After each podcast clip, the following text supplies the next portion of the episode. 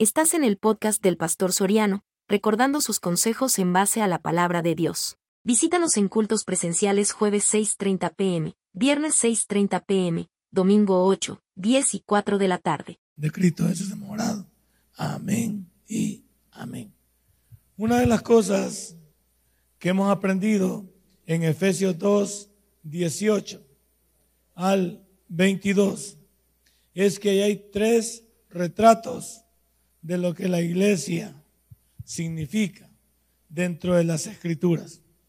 Y dijimos que el primer retrato está en la primera parte del, del versículo 19 del capítulo 2 del libro de Efesios.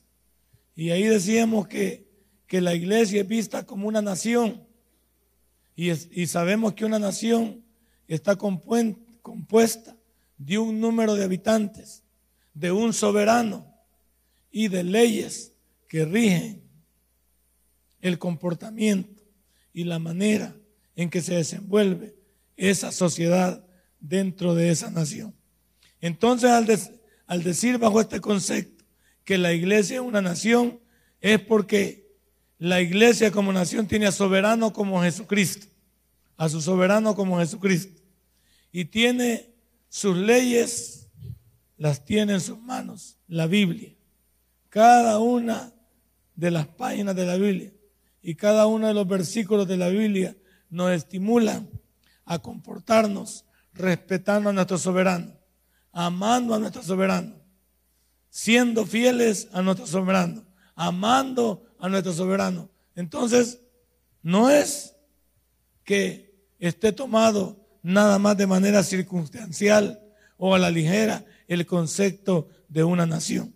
Y basado en la Biblia, Dios nos enseña incluso cómo vivir con los demás. Nos enseña cómo acercarnos a Él, lo que a Él le agrada. Cómo vivir en este mundo como familia. Cómo educar a nuestros hijos y cómo respetar nuestro matrimonio. También decíamos que, y esto era importante para mí, el cristiano tiene un conflicto de dos mundos en su vida. El cristiano tiene un conflicto de dos mundos en su vida. El mundo que le rodea, que es en el que lo relacionamos eh, diariamente. Porque en el trabajo no todos son cristianos. En la calle no todos son cristianos. En la comunidad no todos son cristianos. En la misma casa no todos son cristianos. Hay algunos de nuestros familiares que no han recibido a Cristo como su Salvador personal. Entonces, el hombre de Dios, el que ya recibió a Cristo Jesús como su Salvador personal, y por eso le llamamos cristiano porque es seguidor de Cristo, habita o se desarrolla o tiene un conflicto en, en dos mundos. El mundo del mal, que es el mundo de afuera, donde todo es difícil, complicado, y el mundo de Dios, que es cuando usted decide apartarse para Dios, vivir para Él, tratar de hacer su voluntad, que no es fácil todos los días. Todos los días nos enfrentamos a una vida de saber si hacer el bien o hacer el mal. Y ahora tenemos que definir en el mismo mundo, en el mismo trabajo, le presentan un negocio chueco. Usted debe seguir como cristiano si lo lleva a cabo o no lo lleva a cabo. En el mismo negocio, en el mismo trabajo se le puede presentar una relación ilícita y va, a, traicionar los votos de su esposa o de su esposo, usted decide en ese mundo de mal tomarlo o dejarlo. En ese mismo mundo nuestros hijos deciden por las drogas, por el alcohol, por el sexo ilícito, por las relaciones extramaritales. Nuestros hijos van a decidir porque esa es la, esa es la situación.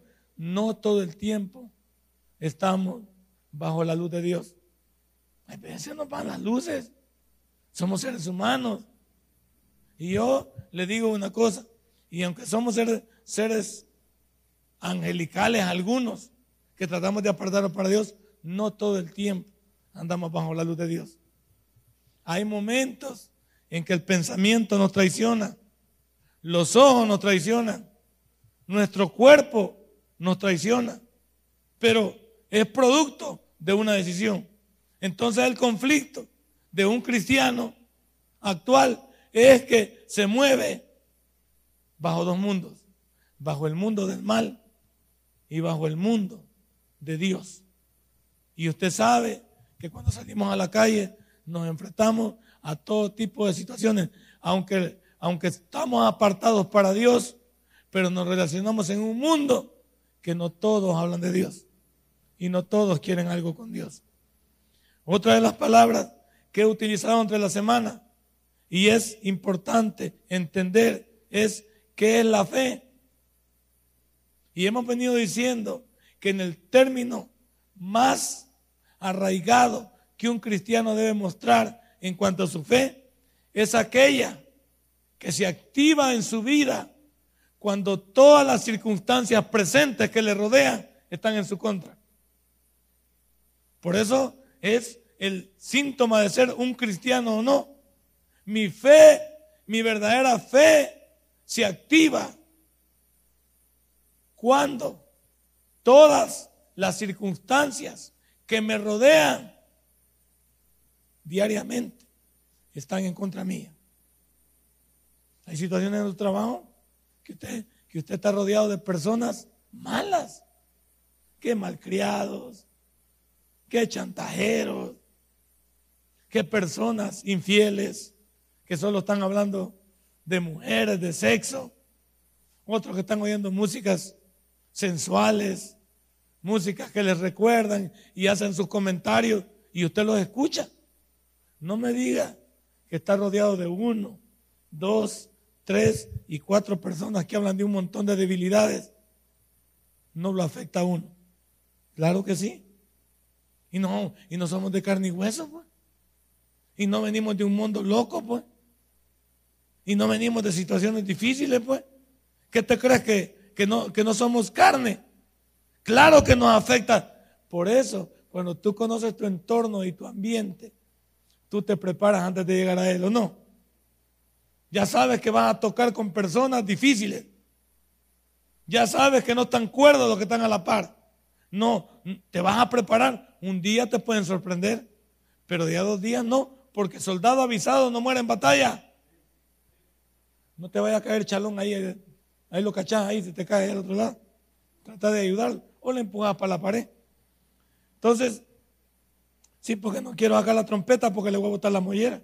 Entonces, no, no, me, no me luce eso. Entonces, ¿qué estamos diciendo?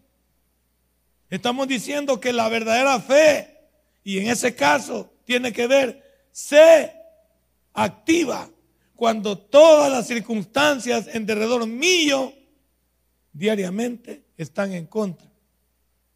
No hay manera. Una enfermedad difícil, ¿va? De pronóstico reservado, ¿para dónde vas a correr? ¿Para dónde? No hay para dónde ir. Ahí solo te queda Dios. Te despidieron del trabajo y tienes que tomar una nueva opción y comienzas a preparar ya no soy igual que los demás y comenzar a llamar a tus, amigos y les decir, tengo un currículum. Primero vas con Dios y le dices, Señor, he perdido mi trabajo. No entiendo por qué me han quitado. O si yo tuve la culpa, Señor, te prometo que en el próximo trabajo lo voy a cuidar más. Tengo mi currículum, pero no lo voy a mandar a mis amigos hasta que no lo ponga bajo tu voluntad. Señor, dale buen curso a ese currículum, que mis amigos que lo reciban lo puedan poner en órbita, que se pueda alojar en una buena empresa. Señor, y yo quiero hacer tu voluntad. No vas primero al, humano, vas primero a Dios. Porque todo está en tu contra. Ya no hay. No hay para dónde ir. En segundo lugar, la iglesia no solo se ve como una nación, la iglesia se ve como una familia familia. La iglesia se ve como una familia. Y está en el versículo 19, eh, segunda parte que tenemos. Así que ya no soy extranjero ni advenedizos, sino conciudadanos de los santos. Y ahí dice, y miembros de una familia. Usted aquí, aquí forma parte de una familia que vamos a ver que usted forma parte de dos, de dos familias, pero no me voy a adelantar. Solo le estoy diciendo ya. Te forma parte de dos familias y hay que tener cuidado, porque el salmista también nos protegió cuando nos dijo que nuestros familiares carnales no quieran nada con nosotros, nos advirtió a través de un salmo.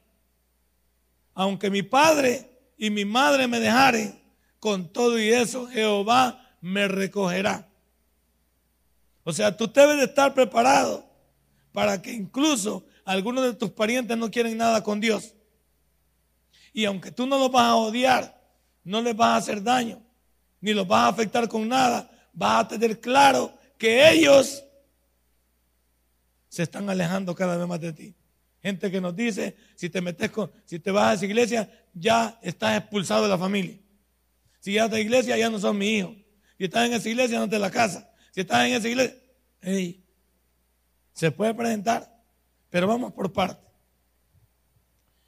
¿Sabía usted que para entender esto, la misma familia de Jesús no creyó en él de primas a primera? ¿Sabía usted eso? Y bastaría ir al libro de Mateo, capítulo 12, versículo 46 al 50, para entender eso. Jesús estaba predicando en una casa, en una sinagoga. Y sus hermanos y su mamá no estaban ahí. Se la voy a parafrasear. Mateo 12, 46 y 50. No lo voy a leer aquí. Aquí lo voy a exegetar. Aquí lo voy a poner en claro. Jesús estaba predicando en una casa, en una sinagoga, hablándole de la palabra. Pero en esa casa no estaban sus hermanos ni estaba su mamá. Sus hermanos creyeron en Jesús después de que Él murió. Y su mamá creyó en Jesús en la misma cruz del Calvario. Ya vamos a explicar eso. Vamos bonito aquí. No estamos molestando a nadie. Y para ver todo esto en sensibilidad hay que leer ese versículo. Llegaron a la casa y tocaron. No entraron. ¿Qué hicieron? Tocaron. Y mandaron a llamar a Jesús. Entonces Jesús no dejó el púlpito. Jesús le dijo, ¿qué pasa? Le dijo, al, parafraseando el texto, al que estaba en la, en la puerta recibiendo, te buscan tu madre y tus hermanos. Y él, parece ofensivo lo que dijo, mi madre y mis hermanos son aquellos que están escuchando aquí la palabra de Dios. Jesús fue ofensivo, no, fue claro. Los que no quieren nada con Dios, tampoco quieren nada contigo. Seamos claros, hay algunos que nos las queremos llevar de simpáticos, familiares chabacanes, familiares ofensivos para Dios, familiares ofensivos para con nuestra fe, familiares ofensivos para con nuestras congregaciones. Y nosotros chistes lo hacemos. No. Si alguien me ofende a mi Dios, se mete conmigo. Porque yo soy un cristiano convencido. No, no nos vamos a agarrar a trompones, pero le vamos a decir, no, mira, así nos jugamos. Podemos jugar mica, escondelero, podemos jugar arranca cebollas, si querés juguemos jack, salta cuerda, pero no podemos jugar con mi fe. ¿Sabía que el judío no juega con su fe? El judío no anda con bayuncadas cuando habla de su fe y cuando hablan de su confianza en Jehová, porque ahí están basados ellos. Ellos no juegan. Todos aquellos que se atreven a chantajear su fe, y yo te lo he demostrado, ni el mismísimo monarca de la iglesia más grande del mundo, cuando va allí, se le arrodillan ellos. Nadie. ¿Sabía eso? Es el único país del mundo. Bueno, y los musulmanes también, porque a esos lados no va él también. A esos lados no va él, los musulmanes no. Trata de ir a Israel por congraciarse con ellos. Pero a Israel va y no le besan la mano, ni se le hincan, ni salen a las calles como aquí, cuando cuando viene o viene en México, que es el país más religioso del mundo, por lo menos aquí en, América. Totus tus le dicen, imagínense. ¿Sabe qué, qué, significa totus tus de italiano para, para salvadoreño? Todo es tuyo. hay, hay que saber lo que se dice, hombre. Yo le hablo a usted en inglés y me dice yes y no sabe qué le estoy diciendo. No diga solo yes, porque en inglés solo yes, yes, yes, yes, No, no, no se apresure. Si usted no oyó bien o no entiende el inglés, mejor quédese riéndose como tontito para que le puedan explicar qué le están diciendo. Pero hay algunos que no, yes, yes, yes, yes de qué? No, ¿verdad?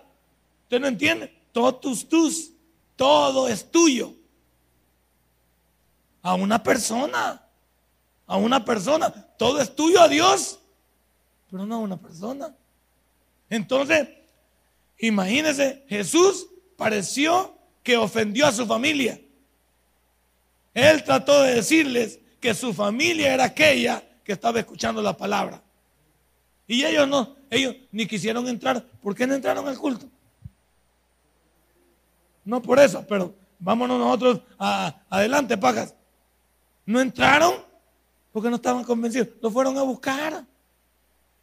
Como que alguien me venga a buscar aquí a mí, que me venga a buscar mi hermano y ya me voy a bajar del púlpito porque él viene. Entra, papito, y sentate y después del culto hablamos. No que ya voy a salir corriendo. Mi, madre se puede morir ahorita y no voy a salir corriendo, si no, todo el mundo ya está muerta.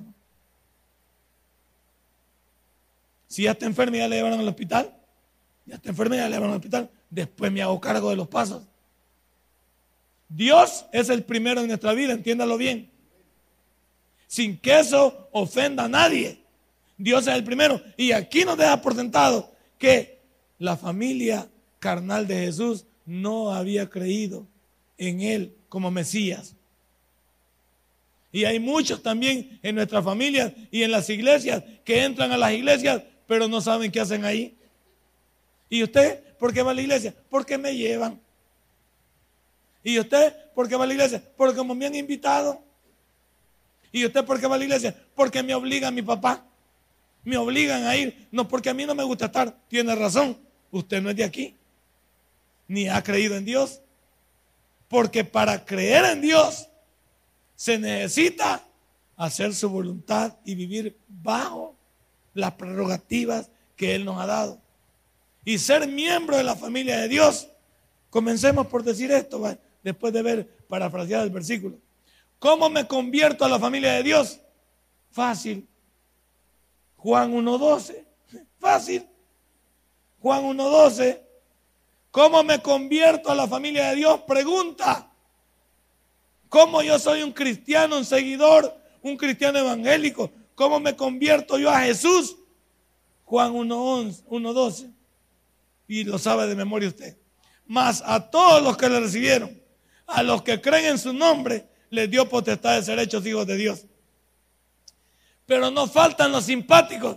Ah, es que yo pensaba que todos éramos hijos de Dios pues pensabas mal, hijo. ¿Está bien? Y no te ofendo. Ah, es que yo creía entonces que todos éramos hijos de Dios. Pues creía mal y está mal informado y está mal noticiado. Porque todos somos creación de Dios. Todos somos criaturas de Dios. Pero hijos de Dios y miembros de la familia de Dios. Juan 1.12. Necesitas arrepentirte y recibir a Jesús como tu Salvador personal y comenzar a vivir de acuerdo a sus preceptos. ¿Te ofendo con eso? Daño fuerte aplauso a nuestro Dios. ¿Te ofendo con eso? No te ofendo. No te ofendo. ¿Cómo? ¿Cómo me convierto a la familia de Dios? ¿Cómo formo parte de la familia de Dios? Juan 1.12. Arrepiéntete. Arrepiéntete. ¿Por qué debo arrepentirme? Romanos 3:23. Por cuanto todos pecaron, están destituidos de la gloria de Dios. Y entonces, dame el antídoto de Romanos 3:23, Romanos 6:23. Que dice, mas la dádiva de Dios es vida eterna en Cristo Jesús, Señor nuestro. ¿Ah? ¿Te ofendo con eso? ¿No te digo la verdad? Te estoy hablando acerca de si sos un cristiano nacido de nuevo, sí o no. Si eres un seguidor, si eres miembro de la familia de Dios.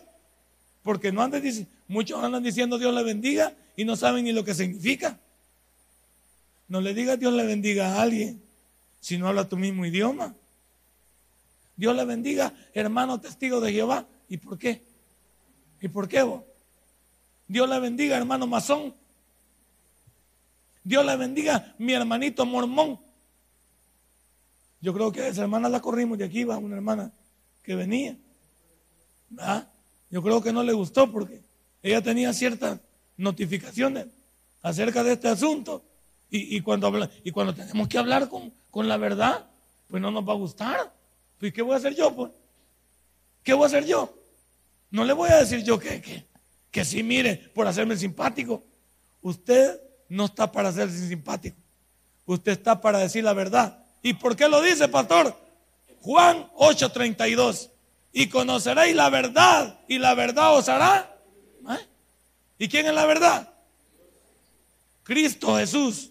Para nosotros, no diga Dios acá. Cristo Jesús, porque Él es nuestro Salvador. A Él le pertenecemos.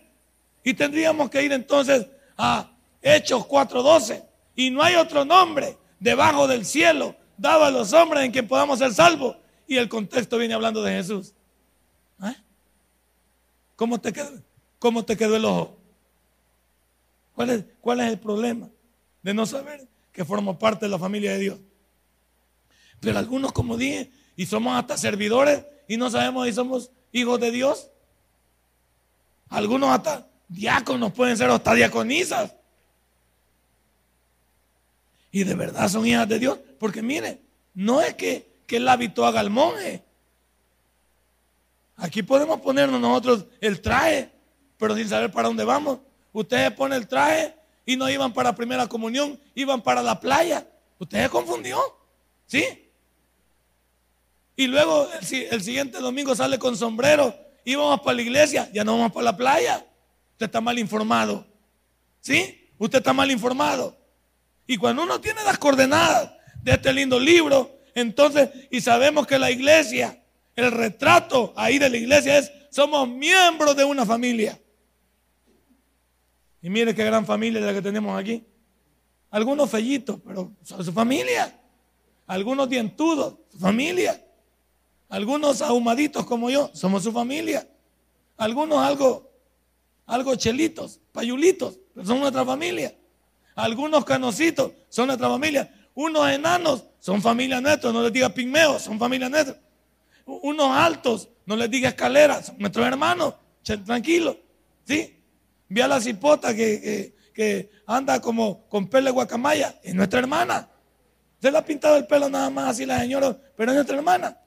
Siempre que haya recibido a Cristo como su, es parte de la familia. Porque en la familia vemos locos o no. Va que hay locos. Hay alentados y locos. A ver cuántos alentados hay aquí. Hay algunos que lo dicen y no se lo creen todavía. En la familia hay de todo. En la familia hay trastornados, hay unos que son más agitados, otros que son menos agitados, uno sí de todo. No vamos a molestar porque la hermana allá carambolita va que tiene su, su show de payasito. No es nuestra hermana ella porque, porque sea la simpática, ella, ella, ella trabaja de eso. ¿Sí? Y cuando usted la ve disfrazadita y todo, no es su hermana, es su hermana. Ella aprendió esa, esa virtud de ser, de dar, de hacer reír. Que no es fácil hacer reír. Una cosa es ser payaso y otra cosa es hacer reír. Porque hay payasos que no hacen reír. Payasos que dan ganas de meterle un trompón porque no dicen nada bueno. Y, bueno, los payasos del mundo, ¿con qué hacen reír a la gente? Con chabacanada, doble, doble ánimo, doble lenguaje. La hermana no. Que le caiga un rayo el día que use volado. Estamos hablando de una hermana cristiana, pero es nuestra hermana. ¿Sí? La hermana que vende dulces en la calle es mi hermana. La hermana que vende este, eh, yuquita en la calle es mi hermana. Mi mamá vende yuquita en el estadio. Y cuando entran ahí a, el estadio, entran a vender, es mi mamá, mi familia. Y por eso ya no la voy a saludar. Yo voy y la saludo. Donde la veo y ella anda con su carga, ¿por qué me voy a avergonzar de mi mamá? Y usted, cuando usted ve a un hermano, se le esconde, va, porque le va a decir Dios le bendiga, va. ¿Sí o no? ahí viene hermano. Y ese hermano es bien, tiene un, un bozarrón. Dios te bendiga, siervo y ya, te quemó, va, porque estaban hablando de, estaban hablando de viejas y, y de repente te vio. Y tú que le dijiste, cachimbón, hermano, ya te fregaste, imagínate. ¿Ah? Pues sí, porque Él te quema. ¿Sí o no nos escondemos? Hay veces cuando vemos hermanos nos escondemos porque no nos queremos dar color. Hay gente que vos la, vos de lejos y se cambia de cuadra. O se queda, o le, o le agachan. Eso significa no te quiere saludar. No te quiere saludar porque no se quiere dar color. Que diga que es hermano. Es miembro de la familia de Dios. El cristiano tiene dos familias, dije. Una familia terrenal y una familia espiritual en Dios. La familia terrenal me dio la vida a mí, mi padre y mi madre me dieron la vida, uniéndose ellos. No puedo decir que mi, situación fue que se unieron dos personas en amor para crear a este chichi. No. Eh, mi, mamá era una sirvienta, una, una doméstica en un lugar y, el Señor se aprovechó de la, de la muchacha. Entonces yo no, nací de un amor, hasta, hasta puedo decir que, fue, que fui un accidente. Pero no me voy a poner como accidente también porque no soy tonto. Si no, hay a andar diciendo usted, el pastor es un accidente. No. Entonces, las personas que nacen de una relación entre dos personas, vamos a decir, carnal o cristiana en el caso del matrimonio dado por Dios, esa es tu familia terrenal. Una familia está compuesta de papá, mamá y, hermanos o no. Así está compuesta una familia terrenal. Entonces una familia espiritual o una familia cristiana de Dios está compuesta por todos los lavados con la sangre de Cristo y arrepentidos delante de la cruz de Jesús. Esa somos una familia. Por eso yo le digo aquí, usted no debe dejar de saludar a todos, porque hay algunos que saludamos a los que queremos. Hay algunos que hacemos amistad con los que queremos y casi siempre volando el ojo si tiene algo para que me pueda servir. Normalmente ahí somos las personas. Nos saludamos. Su deber en esta gran familia que tenemos aquí es tomar en cuenta hasta el más pequeño. Hasta el más pequeño. Hasta aquel que, hasta el que le cae mal, pues va. Porque no es porque le puede caer mal. Aunque sabemos que hay una familia, hay algunos que nos caemos mal, va. Hay hermanos que compiten por el amor de sus padres, compiten de preferidos, compiten por las herencias, compiten por lo que tienen. Son hermanos locos y se dicen sus cosas. Pero ¿qué los une a los hermanos locos? Las situaciones difíciles en su vida los unen. Cuando los atacan, ahí los unen. Aunque después salgan tirando patadas uno al otro. Por eso dicen que entre casados y hermanos nadie meta su mano. Porque siempre van a haber familia o no. Nosotros podemos enojarnos aquí. Y yo puedo tener discusiones con pacas, discusiones con teres, discusiones con serpas, aunque está tiernita, pero no importa. Entonces, podemos tener las discusiones, pero no dejamos de ser hermanos, ¿sí o no? usted puede tener puntos de vista encontrados conmigo, situaciones que no le parecen de mí, pero soy su hermano. Quítelo usted, bórrelo. Pues. Borre usted a su hermano en carne, va. Vos no sos mi hermano. Y de ahí, si no le pidieron permiso a usted para traerlo al mundo, ni a usted le pidieron permiso para traerlo al mundo, no sea aborazado. Es que yo soy el primero. Va, pues, pues, ni vos también. Hasta vos sos por gusto. Entonces nosotros debemos entender que de acuerdo a la Biblia, somos parte de dos familias. Una terrenal y una espiritual. Pero no se confunda. Estas familias son humanas y son imperfectas. ¿Sí? ¿O no somos imperfectos los cristianos? Cuando tú veas a un hermano que no está a tu altura y que no está alentado, ¿qué debes de hacer? Perdonarlo. ¿Para qué? Pues? Si los hermanos no siempre andan juntos, ni se ríen juntos, ni comen. Usted puede ser hermano de alguien. Y si el hermano no quiere llevarse bien con usted, ¿cuál es? Yo no tengo que andar junto con él. Yo no necesito ser amiga de Teresa Soriano, pero sí, puedo ser su hermana en Cristo. Su amiga no, porque ella escoge a sus amigas más íntimas, porque y carne con las serpas ahí. No, esta señora y carne. La una miente por la otra. Y la una levanta cosas por la otra. Ahí me las puedo las dos. Es como Lilian y su hermana. la hermana Ana, ¿está Ana aquí? Ana y Lilian, aunque no, aunque Ana pone quieta a Lilian y Lilian se le lleva sofocada, son hermanas. Y métase ahí usted con ellas, ya perdió, especialmente con esta señora. Ya perdió.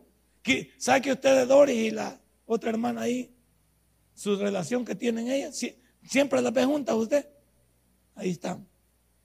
Siempre las ve juntas. Algunas veces discuten, se muerden, se pellizcan, pero ahí están. Son hermanas. Ahí somos los hermanos. Los hermanos, un hermano no deja perder a otro hermano. Pero en iglesia cristiana ahí somos difíciles, ¿sí o no? Hay hermanos que cuando alguien se desmadra, le pegamos una patada para que vaya más para adentro. Cuando un hermano está, está fumando, usted le pide fuego. No, cuando un hermano está, cuando un hermano está fumando, usted le pone el dedo. Hey, la familia, entendamos también que somos familias de carne. Entonces tenemos nuestras imperfecciones, tenemos nuestras locuras. Algunos, como dije, tenemos nuestros estados de ánimo. Hoy amaneció, mirame, no me tocas. Hoy amaneció y que, que todo le lleva y cualquier Ayer la señora contestaba bien. ¿Qué tal, hermana? Dios le bendiga. ¿Cómo le fue? Bien. Hoy, hermana, ¿cómo le fue? ¿Qué le importa? Hoy viene enojada la hermana, ¿va? Pero son hermanas. Yo quiero entender que estas familias cristianas son de carne y hueso. No vuelan, pues. Porque algunos van a decir, mira, y es hermano. Y no vos hermana también, pues, hizo carnal también. Todos tenemos nuestro lío. Aunque sabemos que Dios nos ilumina en cada una de las cosas que hacemos. Jesucristo en la cruz del Calvario dejó establecida la familia. ¿En qué evento Jesucristo en la cruz del Calvario dejó establecida la familia? Mande. Sí, cuando le dijo a la, ahí, no le dijo madre, fíjese, mujer le dijo, va porque ahí estaba como Dios en la cruz del Calvario. No le digo madre, le digo mujer, he ahí tu hijo. Porque con él la iba a dejar Jesús, el hombre, el humano, cuando desapareciera, porque iba a morir la parte humana ahí. Y necesitaba dejar a su mamá protegida. Entonces le digo, mujer, he ahí tu hijo. Y no era hijo carnal, ¿verdad? No era hijo carnal. La habían conocido a través de Jesús. Pero ahí, y dicen que, que Juan, como, y fíjese, se la dejó al más joven. Se la dejó al último de los apóstoles y al último que murió. Para entender que su mamá necesitaba cuidado porque Dios sabía que esa mujer iba a vivir varios años. Iba a necesitar un respaldo. Y de acuerdo a la Biblia, una viuda y una persona huérfana vivía de la limona y la misericordia pública. Entonces Jesús pensó ahí en la cruz, estableciendo, mujer, es ahí tu hijo. Y a él le dijo, hijo, es ahí tu madre. Ahí fue donde María quedó establecida, entendiendo quién era Jesús. Imagínense, Jesús entonces le dio origen a la familia de Dios a la familia cristiana, le dio todo allí en la cruz del Calvario, la estableció. También, ¿cómo puede un humano, y eso hay que decirlo, cómo puede un humano formar parte de la familia de Dios? Ya se lo dije, un humano normal, Juan 1, 2. Y leyendo el versículo, ¿qué palabra le llama la atención de Juan 1.12? Los que no han traído Biblia, no les pregunto a ustedes, disculpen hermano, sean que han vendido de su trabajo, han venido apresurados o no la han comprado, o son cristianos de la secreta. ¿Cuál? Potestad. ¿Y sabe lo que significa la palabra potestad? Cópielo si a usted le interesa. Potestad significa, de acuerdo al término bíblico, poder, privilegio. Los constituyó también, los formó y los hizo hijos de Dios. Imagina el concepto, potestad. O sea que Él nos revistió de todo lo que Él es. Nos revistió al decir, por ahora cuando te dicen cristiano, es el mejor halago que te están dando. Cuando te dicen hermano, es el mejor halago que te están dando porque te están separando de los demás. ¿Sabía eso? Todos los chabacanes que están ahí, si te respetan y dicen charros, charros, que viene el hermano, no hablemos con el hermano así porque acordate que el hermano es de Dios. Ahora, si usted es tramafula y, y usted es Emerlinda Linda, es Aniceto Porcesoca, hermano de tres patines, ¿qué conocieron? Ustedes ni conocieron a eso. Si es hermano usted de qué, de, de, de Pánfilo a puras cachas, tampoco lo conocieron ustedes. Vayan a la historia salvadoreña. pero estamos hablando de que cuando la gente lo conoce a usted, hasta le respeta, fíjate. Cuando algo pasa en su familia, lo llaman a usted, hermano, vení, podrías orar por mi mamá. Te voy a encargar que ores por mi mamá. Hermano, el hermano en una reunión lo llaman para orar por los alimentos y los van a repartir si el jefe sabe que usted es cristiano y que ores por el próximo año por esta empresa. Pero el hermano anda, torcido, el primero de enero fracasa la empresa. Que el hermano no más perdido que una cabra en Nueva York. Se supone que la potestad que Dios nos da es un privilegio. Entonces ser cristiano es un privilegio, no. Pero algunos no. No nos cae el 20, va. Que es un privilegio. Cuando a mí me llaman pastor, es lo mejor que hay. No solo porque me dan un caché, me comprometen. Allá cuando, cuando fui a renovar la, la visa americana, el de la, el de la que revisa los documentos porque no pasé a, no pasé no pasé a, a entrevista. Por el récord, ahora te la dan automáticamente, pero pasa nada más con uno. Y ese me preguntó, aquí dice que usted es auditor, contador. ¿Está trabajando todavía? No trabajo de contador ya. Ahora soy pastor evangélico. Así se le abrieron los ojos al, al, de, la, al de la caseta. Que me, como dice, me dijo, soy pastor evangélico del tabernáculo de Ciudad Merliot, aquí sobre calle El Pedregal número 1415 en Ciudad Merliot. Ya no me hizo ninguna pregunta a él. Él asume que yo le estoy diciendo la verdad. Ahora, si esa persona que me entrevistó un día me ve en la calle y se acuerda que yo le dije eso y no tengo buen comportamiento, quedo como farsante delante de él. Porque a mí me ha dado un privilegio Dios de llamarme hijo de Dios y yo le digo a la gente que soy pastor y soy pastor de verdad. Usted que dice que es hermano, diaconisa, Tere Soriano, dice ahí en el gran elón que tiene la señora aquí mi hermana Tere, ¿la conocen como cristiana en el pasaje? ¿O la conocen como doña Carlota? ¿Ya ve quién es doña Carlota? La que pinchó las 100 pelotas de en Ricardo Arjona en verbo y no sustantivo, ¿se acuerda? Un tremendo himno que le, usted lo puede escuchar. Algunos tienen sueños, pero les voy a ayudar.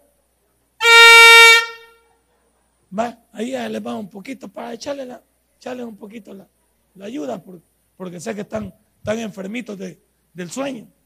Y es que algunos casi me dicen, venga, y, me llaman, pero se van y me llaman, pero yo los llevo al suave, los llevo al suave. Y más que este frillito va que está haciendo y esta lluvia, solo llama así. Y a usted cuando le decimos de cristianismo y no le gusta eso, dormir se quiere. Entonces, hermanos, tenemos que decir que nosotros somos hijos de Dios, es un privilegio para ti y para mí llamarnos cristianos. El mundo, el mundo, te quiero decir, no acepta eso. El mundo nos ha hecho creer que no hay Dios. ¿Cuándo nos ha hecho creer el mundo que no hay Dios? Cuando nos dice, si Dios existiera, ¿por qué tal cosa? Si Dios existiera, ¿por qué tal cosa? como que si Dios fuera el culpable de eso. La gente quiere justificarse y meternos a nosotros en la colada diciéndonos, Dios no existe. Porque si Dios existiera, no existieran los malvados. Como que si los malvados, si los malvados los maneja Satanás. Y el malvado se hace a sí mismo. Uno decide ser malvado o no ser malvado, ¿sí o no? Sí, no hay. Hay muchachos que han pagado con su vida no ingresar a las pandillas. ¿Ya, ya ha oído usted eso? De muchachos que se han negado y los han matado. Yo no digo si está bien o está mal, pero los muchachos quizás decidieron, pues mejor que me maten. De todos modos los van a matar, algunos de ellos, en el, en el, en el momento que viven y las cosas que llevan a cabo. Más hoy que la autoridad tiene, tiene instrucciones de no preguntar. Hoy la autoridad ve corriendo así y ve armado a alguien. La actividad es tirarle. Antes no era correcto. Hoy sí. Hasta ellos lo hacen. ¿Por qué? Porque los han tildado con la estatuilla de terroristas, imagínense.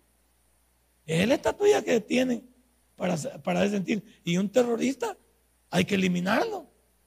Yo como pastor no me voy a meter en esos, en esos vaivenes, ni a opinar si está bien o está mal. Cada quien. Ahora, ¿qué esas personas necesitan de Dios? ¿Necesitan los pandilleros de Dios? Sí, si tienen corazón. Y muchos de ellos conocen a Dios, se han educado en escuelas bíblicas. ¿Por qué no respetan a los evangélicos, los muchachos de las pandillas? Porque ellos saben quién es Dios. Y saben que con Dios no se juega. Hasta ellos mismos dicen, y yo he oído algunos que me han dicho, que los dejan salir algunos con la condición de que si van a ir a la iglesia, que sean evangélicos. Porque si no, los van a. Y esto no es que les van a hacer cosquillas, sino que los van a matar. En una iglesia, voy a sacar otra vez la, la volada esta que solo aquí un ratito y algunos hermanos acá están dormidos. Mire, en una iglesia de un pastor en la campiña, lejos de aquí, el muchacho dijo que se iba a salir de las pandillas y se iba a caer en la iglesia.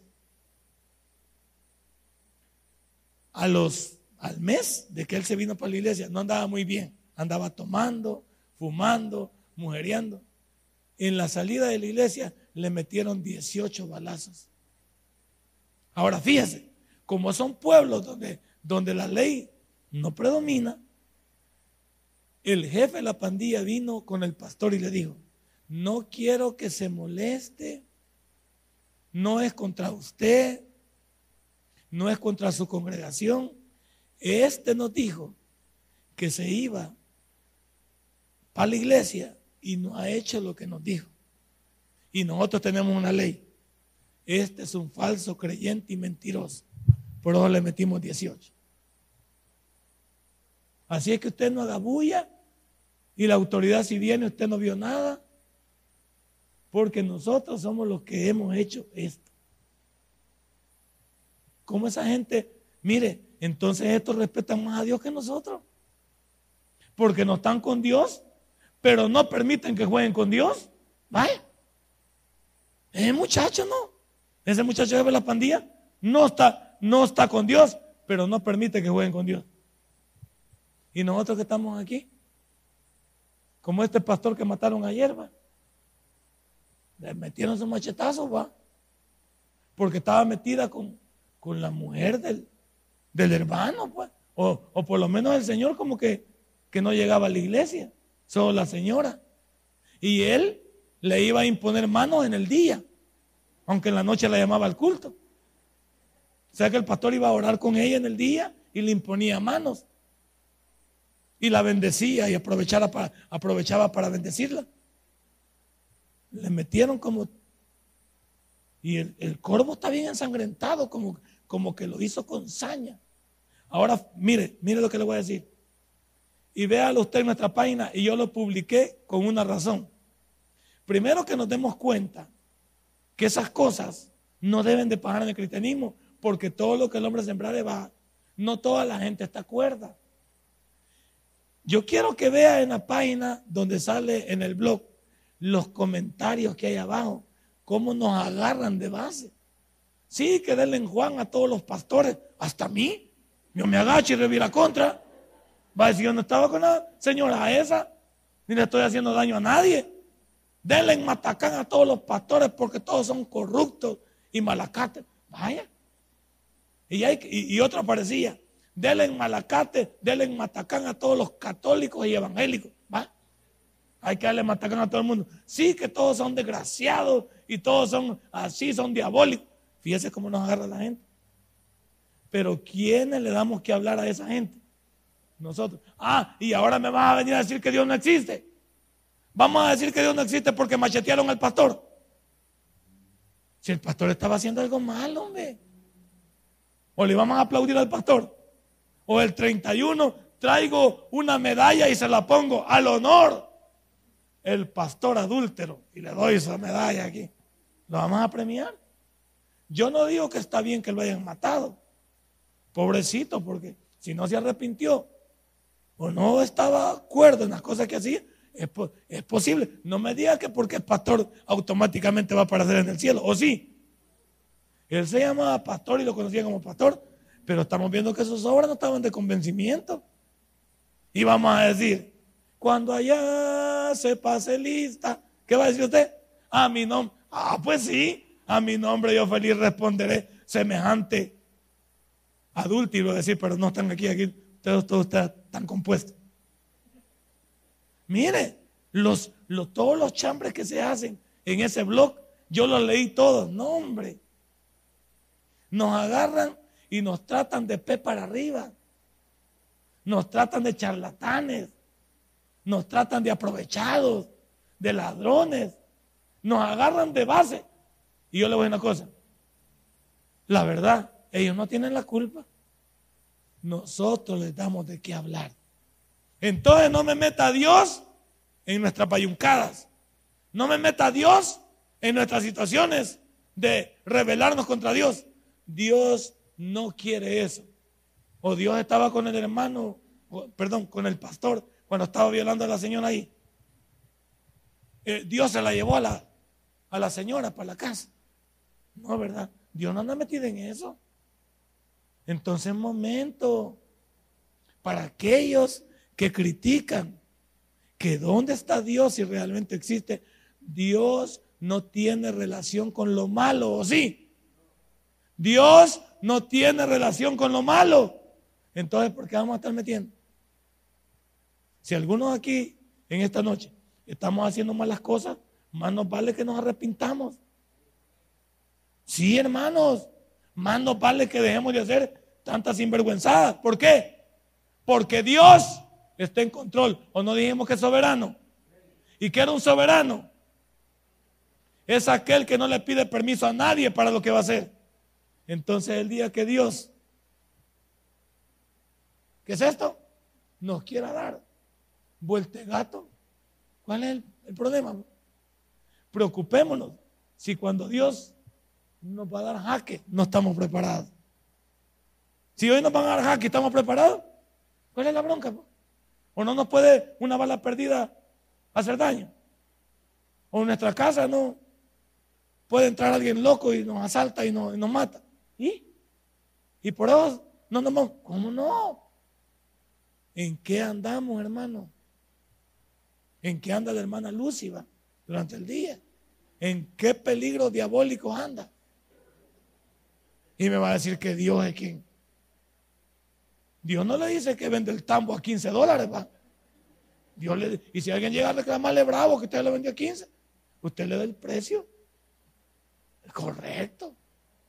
Y no, y cuando llegan a traer un tambo de gas ahí, no sale a traer el que está usando usted, va, sino que le da a los que están nuevos ahí.